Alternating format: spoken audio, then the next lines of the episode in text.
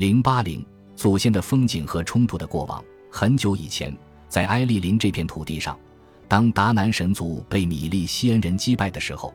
不得不隐退到了山中。他们在山丘内部建起了巨大的宫殿。侵略之书 o p h e l i n 一九八六二十三，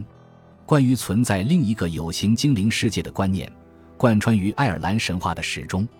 这个不可见的国度可以通过种种方式进入，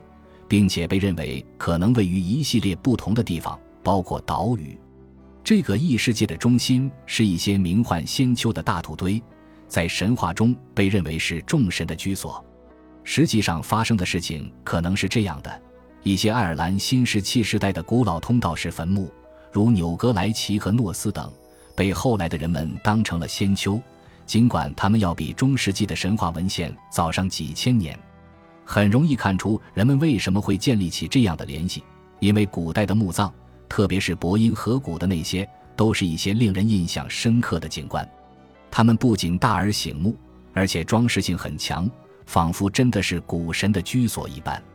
纽格莱奇的最初建造者建起了一座由闪亮的白色石英制成的外墙，墙面上点缀着黑色花岗闪长岩。形成了闪烁耀眼、色彩变幻的视觉效果。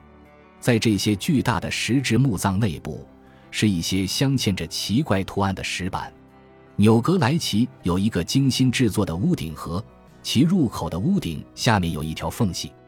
可以使得冬至日黎明时的阳光一路洒进通道，涌向尽头的房间，就好像在用明亮的日光召唤死者回来一般。这些神奇的纪念碑会被认为是神灵所造，而非人类祖先的双手所为，实在也是情理之中的。